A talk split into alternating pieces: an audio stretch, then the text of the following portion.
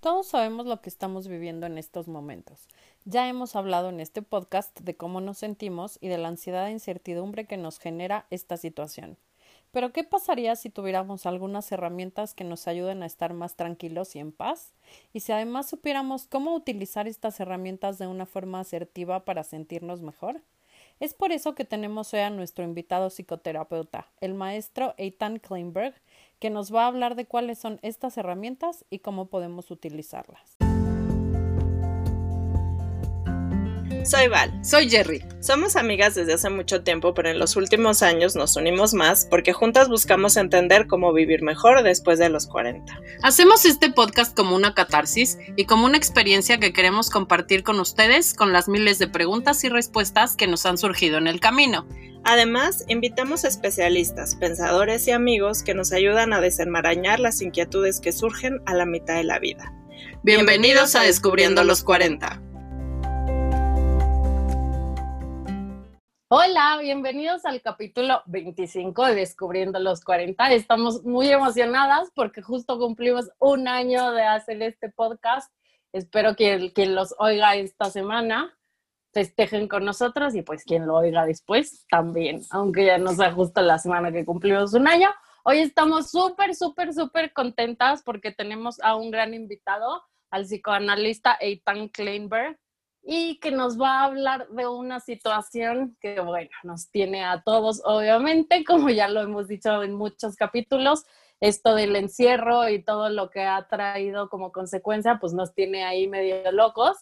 Y pues está bien padre que tú nos tienes unas herramientas como para poder sobrevivir un poco mejor en esta situación. Entonces, bienvenido. Bienvenido. Muchas gracias, muchas gracias. Gracias, es un gusto estar en su programa y además este, festejando el, el, 25 programa, según entiendo. Entonces, pues estoy muy contento de estar aquí y bueno, nada más como para aclarar que, que en realidad el término es psicoterapeuta. Ay, perdón, no sé psicoanalista es psicoanalista, pero psicoanalista es otra especialidad. Ok. Ah, lo leí mal, perdóname. No hay ningún problema, no hay ningún problema, nada más como para porque luego me van a decir, no, esta no es psicoanalista, etcétera. Pues bueno, pues es importante aclararlo por cuestiones de ética profesional. Buenísimo, buenísimo. Gracias por aclararlo. Entonces, cuéntanos, por favor, este, primero que nada, lo que queríamos saber, Val y yo, es por qué nos sentimos, o sea, digo, hay una respuesta lógica de por qué nos sentimos como nos sentimos en esta situación, pero más que nunca como que hemos tenido pláticas de que estamos súper angustiadas, de que nos sentimos mal, este, han salido, o sea, es muy chistoso, pero yo pienso que ha salido como lo peor y lo mejor de la gente en esta situación. Entonces, este, ¿qué nos puedes tú decir de esto? Sobre por qué nos sentimos como nos sentimos. Bueno, pues es una pregunta enormemente amplia, pero realmente la respuesta es muy sencilla, porque nos sentimos como nos sentimos por la misma razón que nos sentimos como nos sentimos en cualquier otra situación. Ok. La respuesta es que nos sentimos como nos sentimos por las interpretaciones conscientes e inconscientes que hacemos sobre las situaciones que estamos viviendo. Entonces, eh, quizá valga la pena empezar por ahí. Es, es, una buena manera de, de, comenzar esta plática, que es que mm, la mayoría de la gente tiene esta concepción de que nosotros respondemos ante los estímulos. Quiere decir, los seres humanos, cuando hay un estímulo, respondemos de alguna manera en particular. La realidad es que eh, sí hay ciertos estímulos ante los que reaccionamos de manera automática y de manera inmediata y de manera, eh, pues prácticamente genéticamente determinada sin embargo, ante la gran mayoría de los elementos o de los estímulos que vivimos en la vida, no reaccionamos ante ellos, reaccionamos ante nuestras interpretaciones de ellos. A veces esas interpretaciones son más conscientes, a veces esas interpretaciones son más inconscientes, es una cuestión como de grado más que de, de cualidad.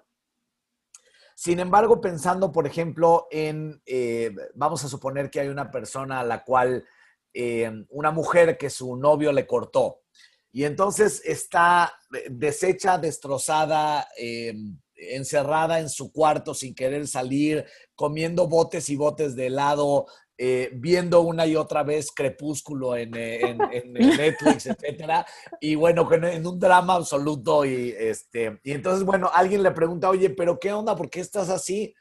Y ella contesta, estoy así porque me cortaron. Entonces, este es un buen ejemplo de una persona que piensa que el estímulo es el que le provoca la respuesta. Entonces, su respuesta aparentemente es provocada porque le cortaron y a lo mejor podría sonar muy lógico, pues bueno, le cortaron, pues está como está. Pero entonces tendríamos que asumir que a todo aquel que le cortaran estaría igual o respondería igual, con el mismo nivel de drama, con el mismo nivel de, tristeza, de desesperación, etc. Sin embargo, hay mucha gente a la que le cortan y no está así, responde de maneras muy distintas. ¿Por qué? Esta mujer en realidad está respondiendo no ante que le cortaron, sino ante qué significa para ella el que le cortaron. Y a lo mejor si hablamos con ella y profundizamos y le preguntamos, oye, ¿y, qué significa para ti el que te hayan cortado? Igual y encontramos respuestas tales como, pues es que era el amor de mi vida, era, era, y ahora ya me quedé sin el amor de mi vida porque él era la persona con quien yo tenía que estar y ahora ya jamás voy a volver a tener a esa persona conmigo y entonces ya se me fue la oportunidad del amor para siempre jamás, etcétera, etcétera. Y entonces, bueno, pues si yo pensara de esa manera, probablemente también estaría como ella. Sin embargo, ella está respondiendo con este drama justamente por su interpretación del evento, porque si interpretara el, evento de una manera distinta y dijera, bueno, pues eh, eh, no, no, no resultó, eh, habrá otras oportunidades para el amor si es que yo así lo decido y si no lo decido, pues no, etcétera, pues igual y estaría triste por, por la relación que se terminó y por la emoción que había puesto en esta relación, pero no estaría pues completamente tirada al drama como lo, como lo está en este ejemplo. Entonces, volviendo a la pregunta original, hoy estamos viviendo muchos estímulos, pero cada uno de nosotros los está viviendo de una manera distinta. Quiero decir, aunque el estímulo sea prácticamente mundial, que, que es la pandemia el virus, eh, las preguntas que todavía tenemos, incertidumbres que todavía vivimos con respecto a cómo es, cómo se transmite, qué, consecuencias tiene, cómo se cura, si se cura o no se cura, etcétera. Y por otro lado, eh, la situación de cuarentena, que es pues el estar encerrados, el no poder salir, el no poder ver mucho o casi nada a nuestros seres queridos, más allá de aquellos con los que vivimos en, en, en casa. Este, la cuestión de no ir a la escuela, por ejemplo, para los niños, para los chavos, sino que tener escuela a través de, diferentes plataformas en línea, el no poder ir al trabajo, el no poder ir al cine, el no poder ir a, teatros, a, este, conciertos, etcétera, a cenar incluso, bueno, muchas cosas a las cuales estábamos acostumbrados y dábamos por sentado. De pronto, esta nueva situación que es prácticamente, entre comillas, igual para todos, al mismo tiempo es diferente para todos. Porque nuestras reacciones emocionales eh, e incluso conductuales tienen que ver con cómo interpretamos el evento.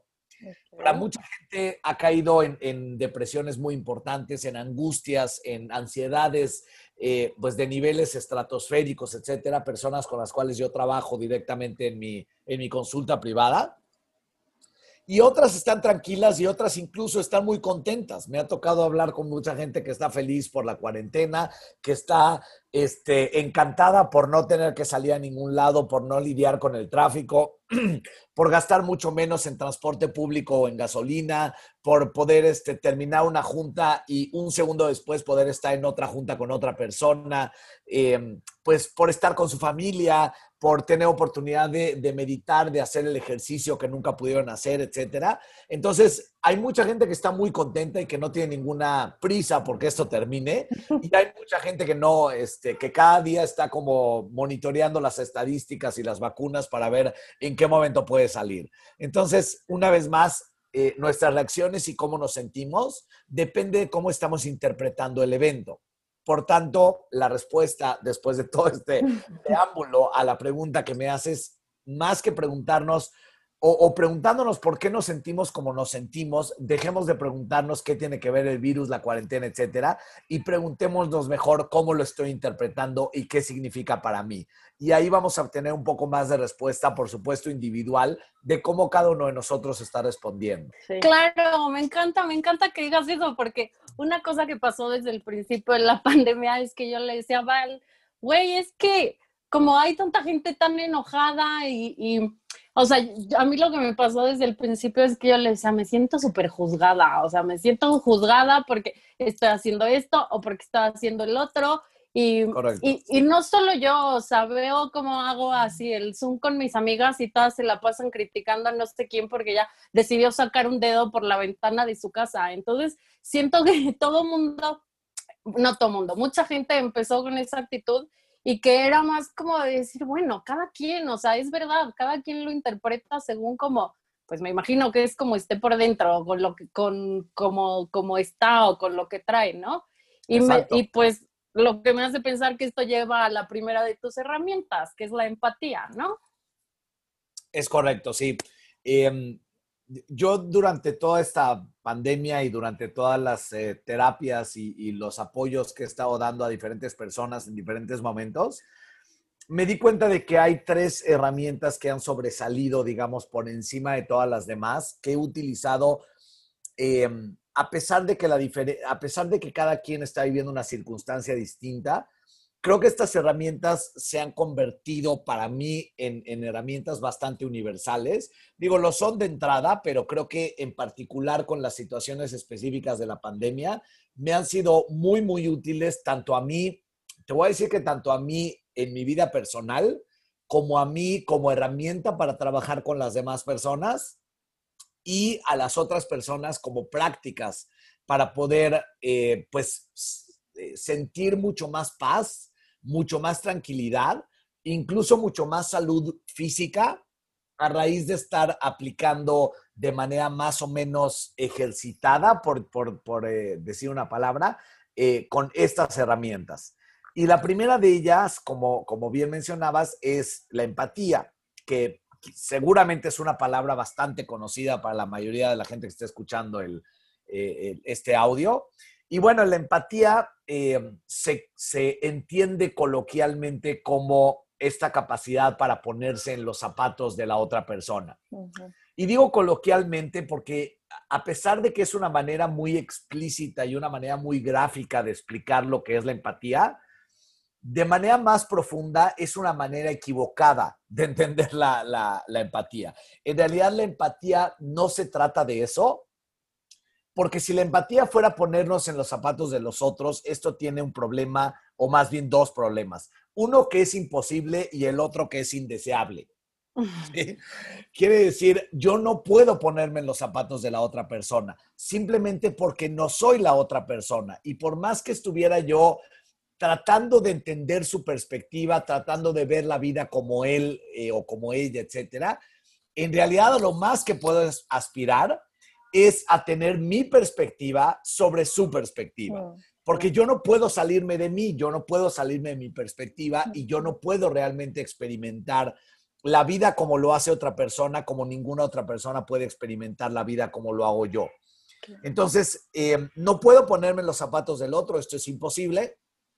Y por otro lado, tampoco quiero ponerme en los zapatos del otro, porque suficiente tengo con mis sufrimientos como para también sufrir los de otras personas, ¿sí? Y esto a lo mejor suena como, ay, qué egoísta, pero, eh, pero es cierto.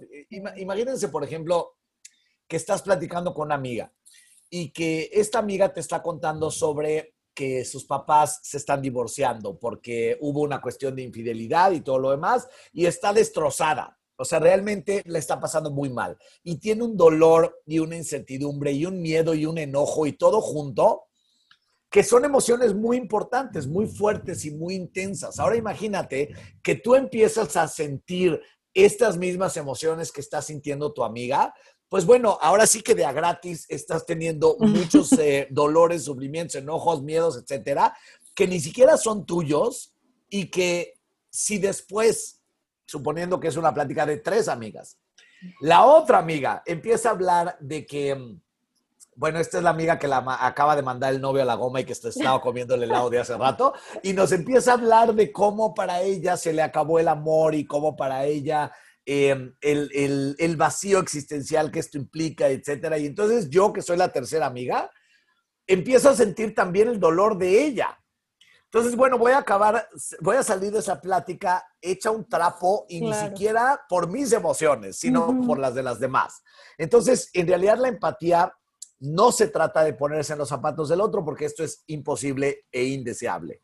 Pero sí se trata de muchas otras cosas y de muchos otros fenómenos que son muy profundos, que son muy, este, pues que son muy importantes, digamos, incluso para la salud mental, pero también para la cohesión social. Quiere decir, para la capacidad que tenemos los seres humanos de relacionarnos unos con los otros de una manera sana, productiva y de crecimiento. Em, hay, varias teorías o varias eh, posturas, digamos, que dividen a la empatía en dos tipos de fenómenos, eh, que incluso han llegado a decir que son dos tipos de empatía. Por un lado es la empatía afectiva y por otro, por otro lado la empatía cognitiva. La empatía afectiva se refiere a la capacidad de podernos entonar con las emociones de los, de, los demás, con sus sensaciones, con sus sentimientos e incluso podernos entonar con los sentimientos que percibimos nosotros en nosotros mismos como respuesta a las experiencias emocionales de los demás. No sé si me explico, fíjense la diferencia entre sentir lo que siente la otra persona y entonarme emocionalmente con la otra persona. ¿Se dan cuenta que no es lo mismo? Entonces, el llegar, por ejemplo, a un, em, vamos a suponer que estoy llegando a un velorio a darle el pésame a una persona querida mía o, o incluso que ni siquiera conozco.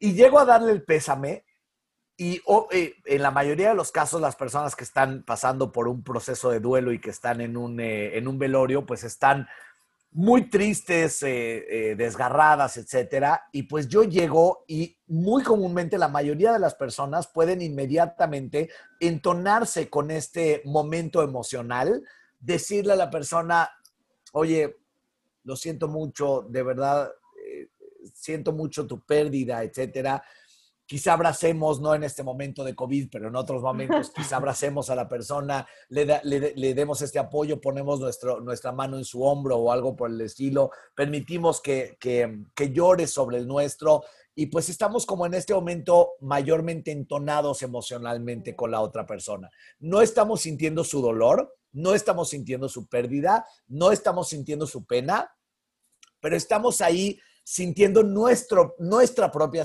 tristeza por la tristeza de la otra persona, entonados emocionalmente con lo que está viviendo emocionalmente la persona con la que estamos. Y eso es la verdadera empatía, lo que algunos llaman la empatía emocional. Y por otro lado está la empatía cognitiva. La empatía cognitiva se acerca más a esta cuestión de poder ver la vida como la ve la otra persona o desde el punto de vista o mm. perspectiva de la otra persona. Que ya habíamos establecido esto no es posible, sin embargo, eso no nos impide hacer un esfuerzo por entender lo que está viviendo la otra persona desde su perspectiva. Entonces, lo que mencionabas hace, hace rato, Jerry, de esta sensación de ser juzgada todo el tiempo, de, eh, ah, por, ejemplo, en, en, términos o en tiempos de pandemia, en donde, bueno, pues algunos deciden, ¿sabes qué? Ya necesito regresar a trabajar, necesito volver a abrir mi tienda, necesito volver a abrir mi, restaurante, necesito volver a salir a ver a mi mamá o algo por el estilo, o simplemente quiero salir, quiero salir a pasear, quiero salir a dar una vuelta, quiero salir a tener una sensación de normalidad pues es vista y juzgada por muchas personas de una manera muy, muy severa, como, pues, pero ¿qué te pasa? ¿Que no te das cuenta que nos vas a, que esto se va a alargar gracias a ti? Y pues yo que me estoy cuidando, tú ahora nos pones en riesgo, etcétera, etcétera. Y por otro lado, la persona que decide guardarse y no salir para nada, eh, pues también puede ser criticada por muchos como ay, qué paranoica, ay, pues es que siempre eres igual de exagerado, de exagerada, etcétera, este, todo lo que llega a tu casa lo tienes que desinfectar y bla, bla. Al final todos nos vamos a contagiar, así que mejor más pronto que, que tarde, etcétera, etcétera. Y lo que esto nos dice es, o lo que nos muestra es la incapacidad que están teniendo ambas personas por empatizar con la situación que está viviendo la otra persona y con ver las cosas desde su perspectiva. No necesariamente la tengo que compartir, no necesariamente ni siquiera tengo que estar de acuerdo con ella, pero por lo menos el hacer un esfuerzo por intentar ver la vida o la situación desde la perspectiva de la otra persona. Entender que tiene sus propias motivaciones, entender que tiene sus propias necesidades y muy importante, que son diferentes de las mías. Eso es quizá lo más importante de la empatía. Es el eh, que me permite entender la diferencia conmigo. Sí, que de hecho Jerry y yo tuvimos una plática así justo al inicio, que te acuerdas que decíamos como lo que sí nos damos cuenta es que vamos a tener que respetar en qué lugar está cada persona. O sea, habrá el que salga y no le importe y no lo vamos a juzgar por eso y habrá el que está temeroso y todo, y quiere desinfectar, y también lo vamos a respetar por lo mismo, porque no puedes, o sea, justo Jerry y yo decíamos, no, no puedes empujar a la gente o no puedes juzgarla, ser la policía de cualquiera de las dos opciones. Mejor entenderlo, porque también no sabes qué hay detrás, no sabes si... O sea, yo tengo amigos en España que justo me decían, o sea, es como que hubiera la policía detrás de nosotros, por los que nos cuidamos muchos por exagerados y los que no por esto, porque van a contagiar. Entonces, está todo mundo en este plan de somos la policía y estamos juzgando a todo el mundo y, y, eso como que les, te genera más ansiedad de la que de por sí ya está sucediendo con la realidad del virus que, que estamos viviendo todos, ¿no? Sí, y volviendo a lo que mencionaba al principio, pues esto, digamos, eh, la, cualidad de por qué nos juzgan o por qué juzgamos, pues es como muy específica de, la situación de cuarentena, pero en realidad el acto de estar juzgando constantemente las acciones de los demás, pues eso, eso ya tiene mucho más tiempo que la, que la cuarentena. Y si algún beneficio tiene el ejercitarse en nuestra capacidad empática, es justamente el poder alejarnos de los juicios de los demás, de estos juicios constantes de tú estás mal por esto, tú estás bien por esto, y generalmente quien está bien es, es uno, ¿no? O sea, generalmente quien está bien soy yo y todos los demás que están haciendo cosas distintas, pues son los que están mal. Sí, claro. Oye, ¿y la empatía es algo que así como ya naces empático o, o, la puedes desarrollar? Porque bueno, definitivamente a todos nos serviría por la paz mental de los que nos rodean y por la nuestra, pues poder ser más empáticos, ¿no? Sí, este, la, mayoría de la investigación que hay al respecto, que hay bastante investigación, eh, la buena noticia es que habla de que es una habilidad que como cualquier otra habilidad se puede desarrollar. Y también como cualquier otra habilidad, pues eh, está un poco basada en talento. Entonces, el talento es algo con lo que nacemos. Sin embargo, todas las habilidades se pueden desarrollar más. ¿Qué quiero decir? Que digamos que yo seguramente no tengo el talento para el fútbol que tiene Leonel Messi, ¿ok? Seguramente, ¿no? Este, sin embargo, eso no quiere decir que yo, si eh, en este momento me decido que voy a entrenar fútbol y que voy a ir a clases de fútbol todos los días y que voy a entrenar diariamente y que voy a leer libros y que voy a tirar 200 mil balones y etcétera, que seguramente dentro de seis meses voy a ser un mejor jugador de fútbol que lo que soy hoy. No quiere decir que voy a ser un mejor jugador de fútbol que Messi, probablemente nunca, este, ni, ni, ni voy a correr más rápido que Usain Bolt, porque ellos además de tener un talento genéticamente determinado natural, pues obviamente han hecho muchísimo esfuerzo. Lo que quiero decir es que el esfuerzo nos puede ayudar a ser más empáticos a todos. Quizá haya gente que naturalmente sea más empática que otra, sin embargo eso no quiere decir que yo como persona no puedo desarrollar más mi capacidad de empatía. Eh, para eso hay algunos, hay, algunos ejercicios, hay algunos, este, eh, pues sí, básicamente prácticas que podemos estar haciendo constantemente para poder, eh, llamémosle así, fortalecer el músculo, el músculo de la empatía. Ajá. por ejemplo, esto que hablábamos de la diferente perspectiva, podemos justamente estarlo ejercitando constantemente eh, a través de hacernos preguntas con respecto a la, a la experiencia de otra persona. por ejemplo, bueno, podemos hacerle una pregunta directa a la otra persona, tal como, a ver, ¿me podrías compartir cómo estás viviendo esta situación en este momento?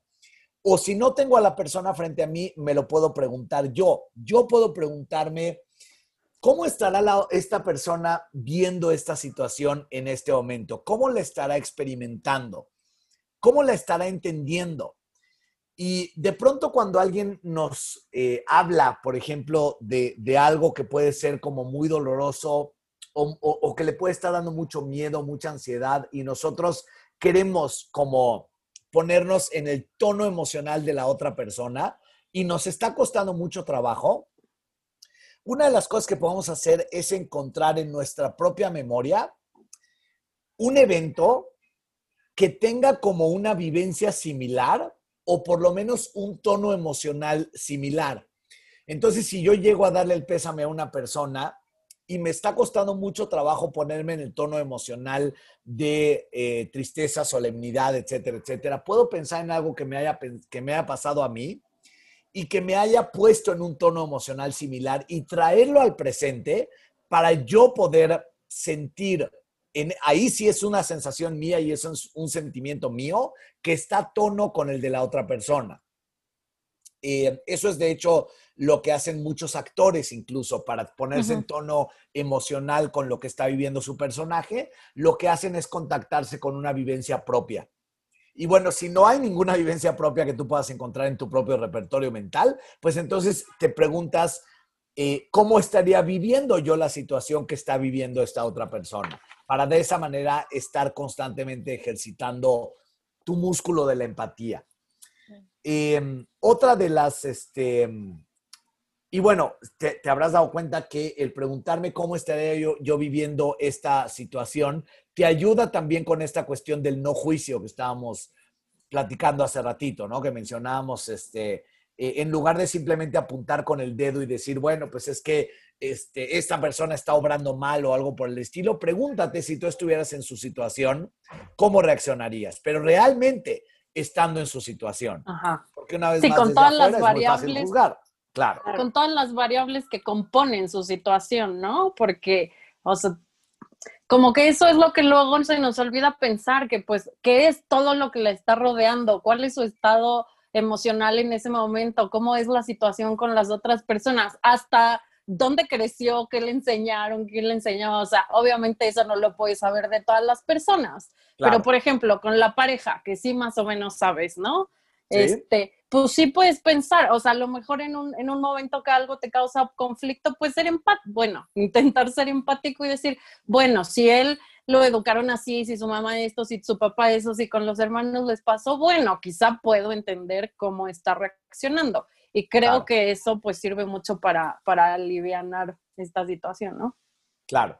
Y bueno, una, a lo mejor como una sugerencia más que yo la utilizo en lo personal muy seguido, es una filosofía como muy firme que yo tengo, es una creencia en realidad, pero bueno, es una filosofía que es que todo ser humano hace lo mejor que puede en toda situación con las herramientas que tiene.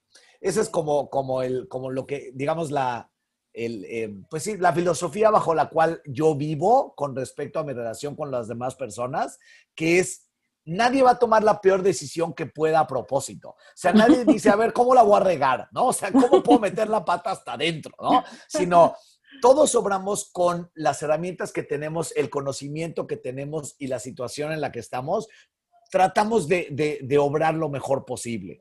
Entonces, de esa manera yo me libro un poco del juicio, que de hecho es la segunda, eh, el, segundo ejercicio, que es el trabajar constantemente en el evitar el juicio de las otras personas. Básicamente, el evitar ver las conductas o incluso las emociones ya en, en un extremo de las otras personas en términos de lo que está bien y lo que está mal.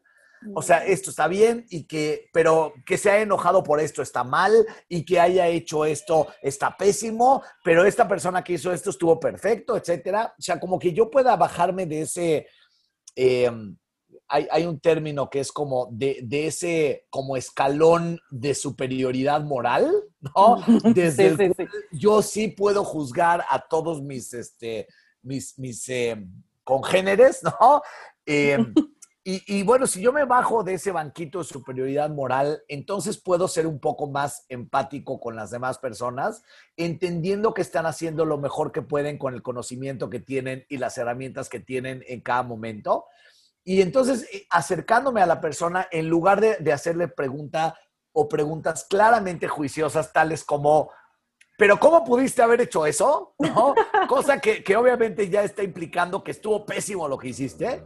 Le puedo preguntar, ¿me puedes contar más acerca de esta, de esta experiencia tuya o, o cuéntame un poco más acerca de tu motivación para mm. haber hecho esto o algo por el estilo? Si se dan cuenta, es una manera como que, que, lleva mucho más a que yo quiero entender tu experiencia y además abre mucho más a la otra persona a que quiera contarme su experiencia. Eh, porque si yo le pregunto, bueno, pero ¿cómo pudiste haber hecho eso? Pues realmente como se va a sentir atacada, pues lo único que va a poder responder es con un ataque de regreso o con una defensa, pero no me va a servir para realmente enterarme de cuál es su experiencia o de cuál está haciendo. El siguiente ejercicio es uno que eh, llamo reconociendo la emoción. Quiere decir el poner nuestra atención, eh, digamos, poner nuestros cinco sentidos al servicio de entender la emoción de la otra persona. Em, no es nada fácil porque implica, como, como digo, los cinco sentidos, ah, eh, porque muchos de nosotros, la mayoría de nosotros como seres humanos, estamos muy centrados en la comunicación verbal, por lo menos de manera consciente, porque de manera inconsciente estamos muy centrados en la comunicación no verbal. Quiere decir, si alguien te está diciendo una cosa con su voz, con, su, con sus palabras, pero tú captas que con su cuerpo te está diciendo lo contrario, digamos que te está diciendo estoy muy contento por ti, pero como que en su comunicación no verbal, en su tono, en su gesto, hay algo que te, que te dice, not really, ¿no? O sea, en realidad no, no, estás, no estás contento por mí. ¿A quién, ¿A quién crees que le vas a creer? ¿A su comunicación verbal o a su comunicación no verbal? A la no verbal, obvio. Le vas a creer mucho más a la no verbal porque la no verbal es mucho menos consciente. Quiere decir, la no verbal es muy difícil de controlar. Entonces, digamos que ahí, es, ahí, ahí se asoma el diablo, ¿no? En la, en la comunicación no verbal es donde se asoma el diablo y donde realmente se asoma lo que estamos sintiendo. Como dicen a veces que que los ojos son el espejo del alma, pues toda la comunicación no verbal es el espejo del alma. Lo que estamos diciendo no siempre. Entonces, si queremos entender lo que está viviendo la otra persona, tenemos que poner atención a su, a su comunicación no verbal, a su comunicación verbal y también a nuestras propias respuestas, porque muchas veces nuestras propias respuestas son un excelente reflejo de lo que está viviendo alguien más. Entonces, si de pronto alguien nos cuenta algo y sentimos como que se nos pone la carne de gallina, por ejemplo, probablemente esa reacción nuestra está espejeando lo que está sintiendo la otra persona. Mm. A veces sí, a veces no, a veces no tiene nada que ver con la otra persona y simplemente es lo que nos movió a nosotros, lo que la otra persona nos dijo. Pero a veces sí eh, es una, una manera en la que podemos detectar con bastante eh, seguridad, entre comillas, subjetivamente en nuestra experiencia, lo que la otra persona está sintiendo. Entonces, este es como el segundo ejercicio, el estar como pendientes con todos nuestros sentidos de la experiencia emocional y la comunicación emocional de la otra persona, así como la respuesta emocional, física incluso, que estamos experimentando nosotros mismos cuando alguien nos cuenta algo. O sea, como poner atención en ti cuando estás escuchando lo que la otra persona te dice, ¿no? Es correcto, es correcto. Y no es nada fácil porque uno dice, bueno, o pongo atención en el otro o pongo atención en mí. este, Y, como dicen, los hombres somos muy malos para aquello del multitasking. Las mujeres son, son mejores para, en realidad las mujeres son para la cuestión de la comunicación mucho más evolucionadas que los hombres en todo sentido. Este, pero bueno, los hombres no quiere decir como que, que no lo podemos afinar un poco más. Esta cuestión de, aunque sea difícil, sí es posible poner atención profunda en la otra persona y en nuestras propias respuestas hacia lo que nos está comunicando la otra persona. Y un cuarto ejercicio que es el peor, es quizá el, más difícil de todos, es el comunicar la empatía. ¿Qué quiero decir con esto? Em, la mayoría de nosotros tenemos esta, esta concepción de que la empatía es muy positiva y la empatía es muy buena y la empatía es muy padre. Y en efecto sí es, sin embargo, una cosa que yo les digo a mis alumnos de psicología es, si tú eres sumamente empático en cuestión de que eres capaz de ponerte a tono emocional con la otra persona, de captar la vida desde su perspectiva, de no juzgarlo, de poner atención en tus propias emociones, de poner atención en sus emociones y todo lo demás, pero no le devuelves nada, ¿ok? Entonces, pues qué bueno por ti que estás siendo muy empático, pero no le estás sirviendo de nada a la otra persona. O sea, no estás realmente utilizando tu habilidad empática para ayudarle en nada a la otra persona. ¿Me explicó? Sí. Entonces, de alguna u otra manera, tú tienes que ser capaz de comunicar esta empatía, de comunicar que te estás entornando emocionalmente, cognitivamente, etcétera, con la otra persona.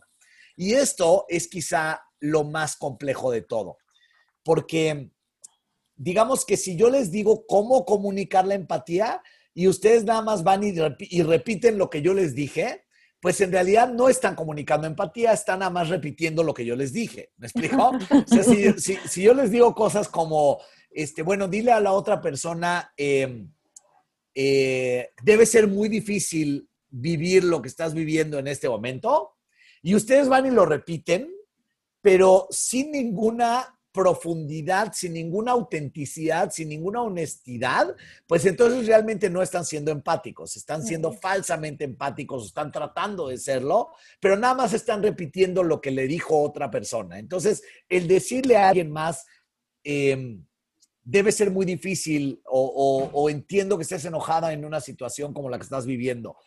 Eh, fuera de contexto y sin realmente haber pasado por todas las fases anteriores, que implican el tono emocional, que implican la perspectiva, que implican el no juicio, etcétera, pues entonces es hueco lo que le estás diciendo a la otra persona. Por eso, más que decir qué decir, justamente eh, el asunto es ser congruente y auténtico con lo que estás sintiendo y percibiendo en ese momento. Y devuélveselo a la persona. Entonces, si realmente te está costando mucho trabajo entender la perspectiva del otro, dile eso. ¿Ok? Dile, ¿sabes qué? Estoy haciendo lo posible, pero me está costando mucho trabajo entender cómo viviste esta situación. Pues entonces eso es mucho más empático que nada más decirle como, ah, sí, entiendo. Uy, qué difícil. O algo por el estilo que, que, claramente no es empático. Una manera muy como, como común de ser falsamente empático es el decirle a la otra persona, sé exactamente cómo te sientes. Mm, claro. Porque hablando de lo que ya hablamos antes, no sabemos exactamente lo que siente. Sé lo que siento yo, pero no sé lo que sientes tú, ni puedo saberlo. Entonces, al decirle sé exactamente, hagan, de cuenta que, que voy a, una vez más, el ejemplo del velorio. Y yo eh, también, digamos que la persona acaba de perder a su papá y yo también perdí a, mi papá hace unos cuatro o cinco años. Y entonces la persona me dice, es que lo extraño tanto, es que no sé qué voy a hacer sin él en la vida. Y yo le digo, sé exactamente cómo te sientes. Yo pasé por lo mismo. Uno, no sé exactamente cómo se siente y dos, tampoco pasé por lo mismo. Porque yo pasé por la pérdida de mi padre, pero él está pasando por la pérdida de su padre y son dos pérdidas distintas, dos padres distintos y dos personas distintas que no llevaban la misma relación con su papá, que no es el mismo papá y que no es la misma persona. De hecho, hablando de esto, hay, una, hay un dicho muy bonito este, japonés que dice, no te puedes meter dos veces en el mismo río porque el río no es el mismo y tú tampoco. Mm, claro. Entonces, es una bonita como, como frase muy verdadera además, que tiene, tiene que ver con lo que estamos diciendo, porque si de por sí yo ya no soy el mismo que era en ese momento, pues la otra persona no es la misma que yo y nunca fue. Entonces, yo puedo empatizar con su dolor, pero el decirle cosas como sé exactamente lo que sientes, eh, pues en realidad es una manera falsa eh, y aunque, tenga las mejores intenciones, no es una buena manera de empatizar porque no es del todo cierta, no es auténtica, no es congruente, no es, no es cierta. ¿Me explicó? Sí. Claro. Entonces, bueno, esta es una manera de, ejercitar tu empatía, que es el eh, acostumbrarte a esta cuestión tan difícil que es compartir lo que tú estás entendiendo, lo que tú estás percibiendo en este momento con otra persona. Mm, sí. Buenísimo. Si todos lleváramos a cabo esto, de verdad que la mitad de los conflictos se evitarían. Correcto, correcto. Y te voy a decir una cosa, uno de, de los beneficios de la empatía que es muy interesante es que es un beneficio doble, porque el beneficio de la empatía lo recibe tanto aquella persona que lo está experimentando o brindando como aquella persona que lo está recibiendo. Entonces la empatía es como una espada de doble filo, pero al revés. Que no, sé cómo se diga, pero es como eh, un, em, como una, paleta de las que tienen paletas Eso, los dos perfecto, exactamente. Una paleta de doble lado, ¿no? Exacto. Que, es dulce para ambos y que además es beneficioso tanto a nivel psicológico como a nivel eh, físico. Es muy beneficioso para ambos, tanto la persona que es capaz de experimentar esta empatía como, y, y de brindarla, como la otra persona que está recibiendo la empatía por parte de la otra persona. Claro. Y es que creo que si tú eres empático y comprendes por qué las otras personas, o bueno, tratas de comprender, actúan como actúan, o sea, te da muchísima más paz porque ni, ya no les estás echando la culpa de todo, ya no te estás echando la culpa de todo, sino como que puedes ver un poco más realísticamente qué está pasando en la situación y por qué pasó lo que pasó, sea una situación que te beneficie o que te perjudique, pero al ponerte en este, en este papel empático, tú vas a terminar mucho mejor. Y como dices, pues la otra persona también, pero a ti te beneficia muchísimo ser empático, aparte como que te desamargas, digo yo. Este, Exactamente. Entonces, ahora nos puedes platicar del optimismo, que siento que el optimismo está, este, súper, ¿cómo se dice? Como que es causa de muchas burlas porque dices, ay, ya, ser optimista, únete a los optimistas, qué hueva, no sé qué, pero creo que lo que sucede es que el optimismo no está bien entendido, ¿no? Exacto. 100%. En efecto, como, como bien mencionas, Jerry, el, el optimismo está como muy mal entendido eh, en muchos sentidos en cuestión de pensar que es como un remedio para los tontos, ¿no? Que es así como, como que el optimismo sea como una especie de tapar el sol con un dedo. Entonces, que en el momento que yo tapo el sol con un dedo, pues ya no me, ya no me deslumbra, ya no me lastima su brillo, etcétera. Em, me da igual que esté ahí, pero yo ya no lo veo y entonces como no lo veo, ya no existe, ¿no? Y bueno, esto es eh, una manera como... Otra manera de entender el optimismo es que nada más nos sentamos a, a echarnos porras unos a los otros y decimos, este, pero no te preocupes, tú sé optimista porque las cosas van a salir bien, ¿no? Y eso en realidad, pues es, em, podríamos llamarlo como un eh, optimismo ilusorio, digamos, que, que, no es el optimismo que realmente funciona, por lo menos no en términos científicos. En términos científicos funciona otro tipo de, de optimismo y por supuesto es muy importante en este momento hablar de, del optimismo porque, bueno, tenemos bastante investigación relacionada con los beneficios del optimismo, pero quiero resaltar por lo menos dos, dos, beneficios que la ciencia ha relacionado con el optimismo, con la gente optimista, que me parece muy importantes para la situación que estamos viviendo. Primero, las personas optimistas tienden a tener actitudes de autoprotección más frecuentes que las personas no son optimistas. Quiere decir, pues se protegen más. Entonces, si estamos hablando de que todo el tiempo nos dicen, hay que usar cubrebocas, hay que lavarse las manos, hay que mantener sana distancia, etcétera, etcétera. Y a pesar de eso, vemos gente que literalmente no, no pela, no hace caso y, no, no hace nada de esto y nos preguntamos por qué. Bueno, una de las razones puede ser porque los optimistas tienden a hacer más estas em, em, acciones que los pesimistas. Por otro lado, tienden a ser más resilientes ante los estresores y a tener estrategias de adaptación más funcionales ante los estresores. Entonces, al, principio de la plática hablábamos de no es tanto la situación, sino tu interpretación. Bueno, resulta que los optimistas tienden a tener interpretaciones que les permiten reaccionar de maneras más funcionales ante prácticamente cualquier estresor, incluyendo, por supuesto, una pandemia como la que estamos viviendo, ¿no? Entonces, es interesante con los optimistas al considerar que los eventos, bueno, ahorita vamos a, hablar de cómo piensan. Eh, quizá vale la pena de una vez hablar de cómo piensan. Eh, me voy a sustentar en, en, em, eh, en, una figura muy famosa en la psicología que se llama el doctor Martín Seligman.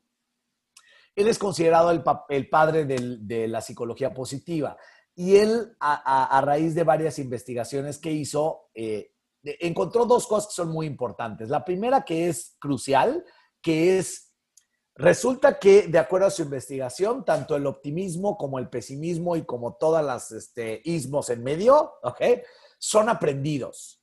Mm. Quiere decir, aprendimos a, a pensar positivamente y aprendimos a pensar negativamente o optimista y pesimistamente. Y también aprendimos a pensar todos los rangos que hay en medio. Esto es, una, esto es determinante porque implica que tanto el pesimista como el optimista tiende a ser resultado de sus aprendizajes y de sus experiencias. Pero por otro lado, es muy importante porque implica que podemos aprender a pensar de otra manera. Pero una vez más, no se trata de pensar bonito, ¿ok? No se trata de pensar ilusoriamente y no se trata de decir todo va a salir bien. ¿ok? Porque en realidad el optimista no piensa que todo va a salir bien. El optimista ilusorio sí, ¿ok? Em, y, la gente que luego quiere darnos ánimo también llega y nos dice, no te preocupes, todo va a salir bien. Y yo me pregunto, ¿cómo sabes? ¿Tienes una bolita mágica? ¿Adivinas el futuro o vienes del futuro? ¿O cómo sabes que todo va a salir bien? ¿No? Entonces, el optimista sabe que no sabe que todo va a salir bien. Y por eso no piensa todo va a salir bien. ¿Qué es lo que sí piensa el optimista o más específicamente cómo piensa el optimista? Que este es el segundo hallazgo o, la segunda propuesta de Seligman. El optimista, digamos que él habla de tres características de cómo piensan los optimistas y cómo piensan los pesimistas y de cómo pensamos todos en general. Que es, digamos, entienden los sucesos como estables o inestables. Quiere decir, que son muy permanentes y se van a quedar por muchísimo tiempo o que son temporales y transitorios. Quiere decir, como, como dice mm. aquel dicho, aquella, aquella frase incluso de, de, la Biblia, esto también pasará. ¿Ok? This too shall pass, esto que estoy viviendo también va a pasar. Entonces las situaciones las entienden mucho más como transitorias y, y este, temporales que como permanentes. O sea, esto se va a quedar para siempre, esto nunca se va a quitar, este, siempre voy a estar así, etcétera, etcétera.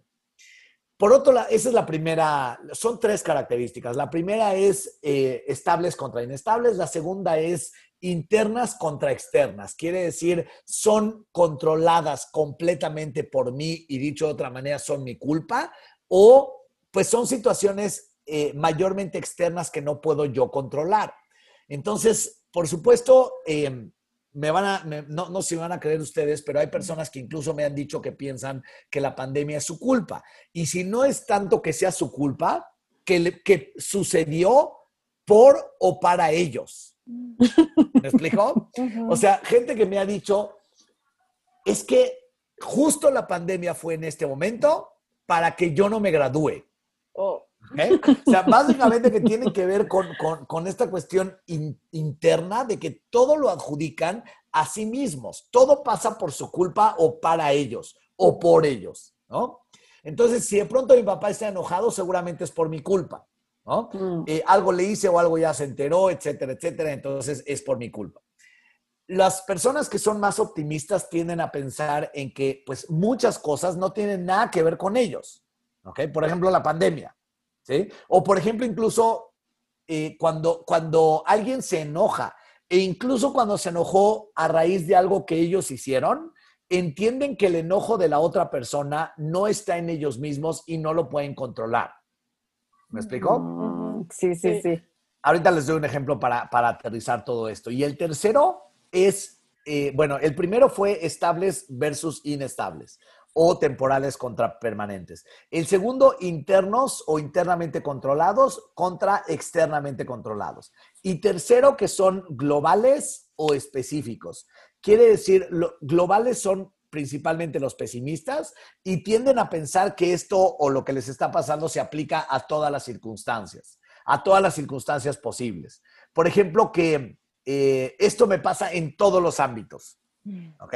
O sea, siempre la riego en todo. No importa lo que intente, siempre la riego. Entonces, eso es básicamente globales. O soy pésimo para todo. Eso es globales. Mientras que los específicos entienden principalmente los optimistas que se aplican a áreas o circunstancias individuales. Por darles un ejemplo, vamos a suponer que eh, el jefe te regañó, ¿ok? El pesimista va a tender a pensar más o menos así. Mi jefe siempre me regaña porque todo el tiempo estoy cometiendo errores. Esa es la historia de mi vida. Siempre me estoy equivocando. La gente siempre se da cuenta y siempre me va a estar regañando por ello. ¿Se dan cuenta? O sea, como eh, es global, es, eh, este- es, es interno, es permanente, etcétera, etcétera. Mientras que a lo mejor el optimista va a pensar, bueno, cometí un error, o sea, es temporal, es específico. Mi jefe se molestó por ello. O sea, yo no puedo controlar el enojo de mi jefe. Él se molestó. ¿Me explicó? Que es muy Sí. diferente de yo lo hice enojar. Ujú. Intentaré aprender de, de aprender de ello, lo voy a hacer mejor la próxima vez, pero para el pesimista no hay esto, porque no hay una próxima vez que vaya a ser distinta de estas. Todas son iguales y todas Ok. siempre van a ser así. Por eso el optimista no piensa que todo es bonito, ni que todo va a ser bonito, ni que todo va a salir bien. Lo que piensa es que las situaciones son temporales, lo que piensa es que muchas cosas no están en su control y no puede controlarlas y está bien y simplemente hay que aceptar que no las puedo controlar y además que cada situación es eh, específica. No podemos como sacar conclusiones globales por situaciones específicas. Entonces, si yo repruebo un examen de matemáticas y me empiezo a decir, es que soy pésimo para las matemáticas y siempre voy a reprobar los exámenes, es muy probable que vas a ser pésimo en matemáticas y siempre vas a reprobar los exámenes. Ok. Y entonces es, es interesante cómo al optimista le va mejor en la vida, pero no porque tenga más suerte, sino porque él solito o ella solita está creándose las situaciones o las, o las eh, eh, pues está creándose las eh, circunstancias, digamos, para que le vaya mejor, porque piensa que le puede ir mejor. No que le va a ir mejor, pero que le puede ir mejor. Ok. Claro. Sí, está muchísimo más claro así porque yo, por ejemplo, yo pensaba, "Ah, yo soy súper optimista, pero ahora que te escucho, no, no es verdad. ahora Entonces, que, ahora pero- que lo pero- dices. Pero se puede ser, o sea, ser pesimista y cambiar a optimista. Claro, es lo que mencionaba hace rato, que esos son estilos de pensamiento que aprendimos. Entonces, por definición, todo lo que se aprende se puede desaprender o se puede reaprender, incluido estos estilos de pensamiento. Pero claro, tenemos que detectarlos, tenemos que, eh, además no es, no es como, ah, ya, ya, ya me di cuenta, o sea, después de esta plática, ya ahora ya voy a pensar diferente, porque requiere de ejercitación. Haz de cuenta que aprendiste a andar en, en bicicleta, pero ahora vas a aprender a andar en bicicleta con el manubrio al revés. O sea, cuando des vuelta a la izquierda, la bici va a dar vuelta a la derecha y cuando des vuelta a la derecha, la bici va a dar vuelta a la izquierda. Bueno, sí lo puedes aprender, pero no, o sea, cuando te subas te vas a caer porque tienes que ejercitarlo una y otra vez y otra vez y otra vez para irlo reaprendiendo. Y creo Y- que este- en esta situación de pandemia, pues estaría buenísimo ser más optimista, ¿no? Porque, o sea, tener este pensamiento de que es algo temporal, ¿no? De que- Exacto. o sea, todos los estímulos, o sea, justo hoy en la mañana leí una noticia de que la OMS decía como, ay, bueno, no es la única pandemia. Y yo decía como, ya, denos una noticia de que, ok, ya encontraron la vacuna, ya, pero todo siempre es una peor que la siguiente. Claro. Claro, hacer el ejercicio de pensar nosotros, aunque nos den todos estos estímulos terribles, de que las cosas son temporales, ¿no? De que, Exacto. de que también van a pasar y, y- y no concentrarnos en que estamos en un lugar terrible todo el rato. Exacto. Y además permanente. ¿no? O sea, que estamos en un lugar terrible y permanente y, la que sigue va a ser peor, ¿no? Este, sino que entendamos que, bueno, pues así como pasamos mucho tiempo sin pandemia, pues pasamos ahora tiempo con pandemia. Vendrá otra pandemia, sí, seguramente, pero también vendrán muchos momentos en los que no haya pandemia. Exacto, sí, sí. Claro. ¿Y cuál es la relación que decías del optimismo con la salud? Que también para estos momentos, o sea, porque es salud física y salud mental, entonces en estos momentos nos cae muy bien tener las dos, ¿no? Sí, este, seguramente estarán este, conscientes o conocerán el, el el término de somatización, que tiene que ver con manifestaciones físicas relacionadas con cuestiones psicológicas como el estrés, la ansiedad y, otras, ¿no? Bueno, resulta que los que son más, los que piensan de manera más optimista tienen menos somatizaciones que las personas que eh, tienen pensamiento eh, pesimista. Esto que les voy a decir con todo gusto, eh, podemos, no sé si si ustedes puedan, como en, algún momento, tuitear o algo por el estilo en sus redes, las eh, investigaciones de las cuales, en las cuales me sustento para decir esto, nada de lo que estoy diciendo es mi opinión. Todo esto está sustentado en, ciencia, pero pues imagínense que yo ahorita les diga las referencias de todo, ¿no? pero bueno, tienen menos somatizaciones, este, se quejan menos en general, eh, porque además se sienten menos mal en general. Em, los optimistas están eh, relacionados con menos riesgo de muerte por complicaciones cardiovasculares, por ejemplo. Mm. Tienden a, a, morirse más las personas de complicaciones del corazón, aquellas que tienden al, pesimismo más que al optimismo. Em, los que son más pesimistas este, tienden a morirse más rápido de, eh, y más en general de cánceres como cánceres de pecho, cánceres de mm. cuello, cánceres de cerebro. Em, por ejemplo, personas que viven con este, VIH, las personas que tienen pensamiento optimista tienden a vivir más y más tiempo y con más calidad de vida con el VIH que las personas que no, que desarrollan el SIDA más rápido y con eh, síntomas más, este, más intensos. Entonces, si se dan cuenta, esto es nada más como, como un ejemplo, una mordidita del pastel de todos los beneficios a nivel de salud física que tiene. Entonces, no es nada más este, piensa positivo porque te vas a sentir mejor. Sí te vas a sentir mejor, lo cual ya en sí es maravilloso, pero además vas a vivir más años, vas a vivir con mayor calidad de vida, te vas a quejar menos y si te, llega a, si te llegas a tener problemas del corazón, vas a, vivir este, eh, con menos infartos. Mm. No, bueno, pues ya con esos beneficios practiquémoslo todos. Empecemos ahora, ¿verdad? Sí, sí, sí, sí. sí. ¿Y cuáles son algunos ejercicios que podemos hacer para desarrollar el optimismo? Em, bueno, por ejemplo, em, uno de ellos que, me gusta a mí mucho, yo lo utilizo mucho, se llama el de el, mejor amigo y el peor enemigo. Esto de lo que se trata es que, eh, digamos, yo le pregunto a la persona, bueno, en esta situación, ¿qué crees que te diría tu mejor amigo. Hagas, de cuenta que ahorita llega tu mejor amigo y te dice, no, pues yo creo que mi mejor amigo me diría que, que, este, que bueno, que las cosas van a pasar y que este, el preocuparme pues no, no me está ayudando para nada, mejor céntrate en lo que puedes controlar, etcétera, etcétera, etcétera, que ese es otro, centrarse en lo que podemos controlar, pero eso es lo que me diría mi mejor amigo. Eh, Mientras que mi peor enemigo me diría, esto va a durar para siempre, ya mejor ríndete, ya no hay nada que hacer, este, esto está horrible y luego va a venir otra peor y luego este, la vacuna ni siquiera va a servir y va a tener más efectos secundarios que, etcétera, ¿no? Entonces, eso es lo que me diría mi peor enemigo. Y cuando yo le pregunto esto a, las personas, lo que estoy tratando de que se den cuenta es que tanto su peor enemigo como su mejor amigo están dentro de su mente, son estilos de pensamiento que, que es capaz de llevar a cabo. Entonces yo le digo, bueno, pregúntate qué te diría tu mejor amigo, pregúntate qué te diría tu peor enemigo y luego decide a quién le quieres hacer caso. ¿Le quieres hacer caso a aquel que te va a sentir peor, que es tu peor enemigo, o le quieres hacer caso a aquel que te va a hacer sentir mejor? Y en el caso de los seres humanos, las, eh, las ideas van creando realidades. Entonces, yo tengo una, frase que es muy sencilla, muy simple, que es lo que crees, creas. Quiere mm. decir, tú te vas a crear la realidad en la cual tú te estás creyendo y tú te estás diciendo. Entonces, ¿le quieres dar más voz a tu mejor amigo o le quieres dar más voz a tu peor enemigo?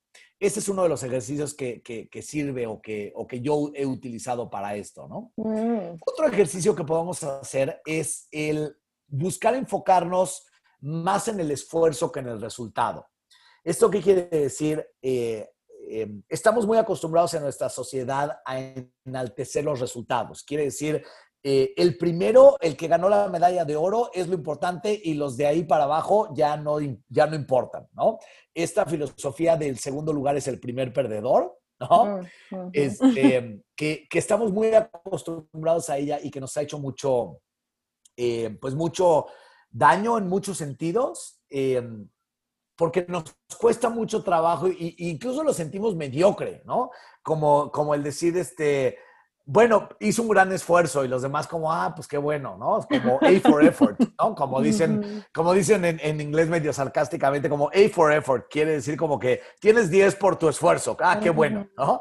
Pero, pero mi resultado no fue muy bueno. Pero si le pusiéramos, los optimistas tienden a poner mucho enfoque en el esfuerzo. ¿Y cuál es la diferencia? Supongamos que yo emprendo un negocio y como el 90% de los negocios que se emprenden, fracasa, ¿ok?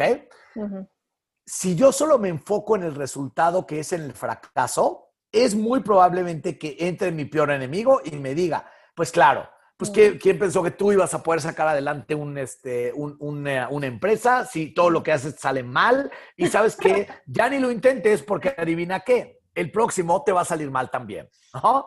Este, mientras que el optimista, si es capaz de, eh, de enfocarse en el esfuerzo, pues va a decir, no solo me esforcé en tanto, sino que además aprendí mm. mucho a través de todo el esfuerzo que le puse y todo el transcurso de las cosas que me llevaron a este fracaso.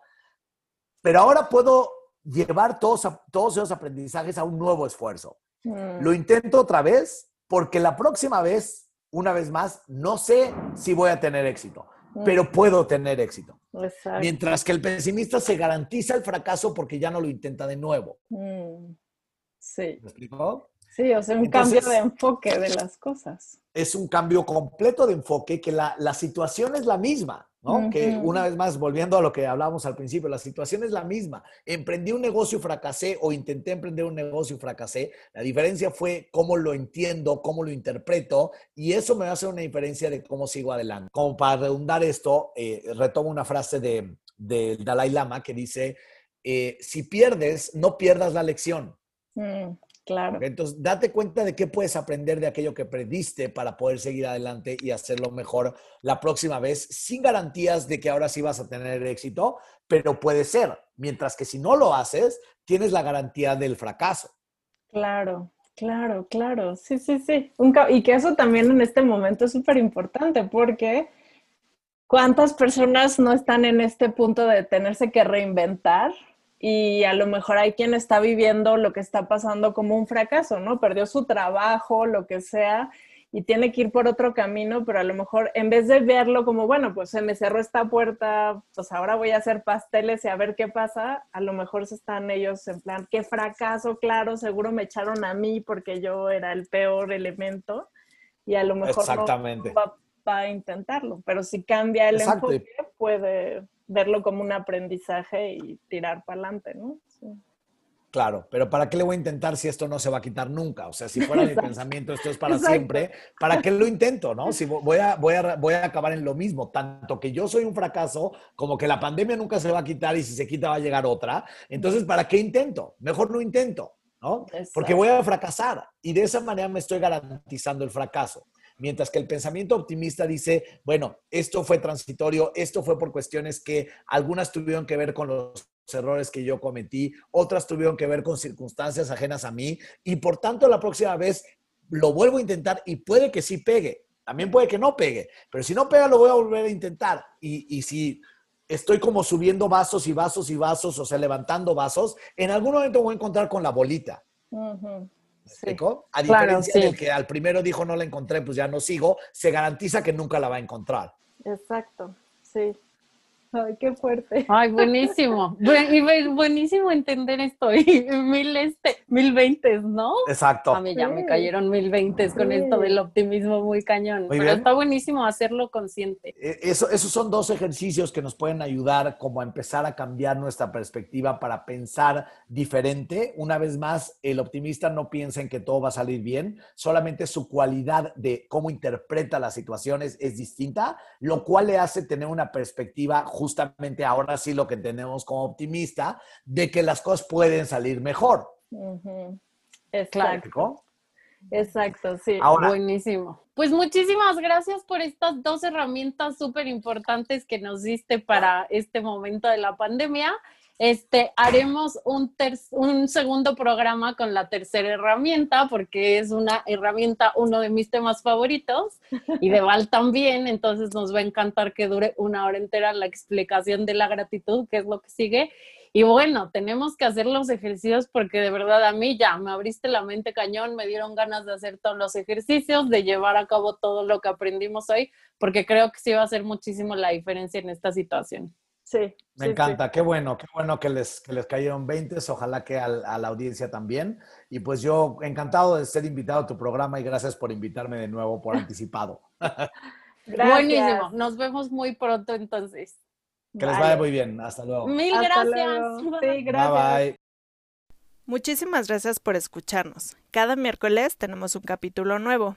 Nos pueden encontrar en redes sociales como arroba descubriendo los 40, en Instagram y en Facebook, donde nos pueden dejar sus sugerencias, sus comentarios y nosotros vamos a estar muy felices de leerlas. Ojalá nos puedan compartir y puedan seguirnos en Spotify.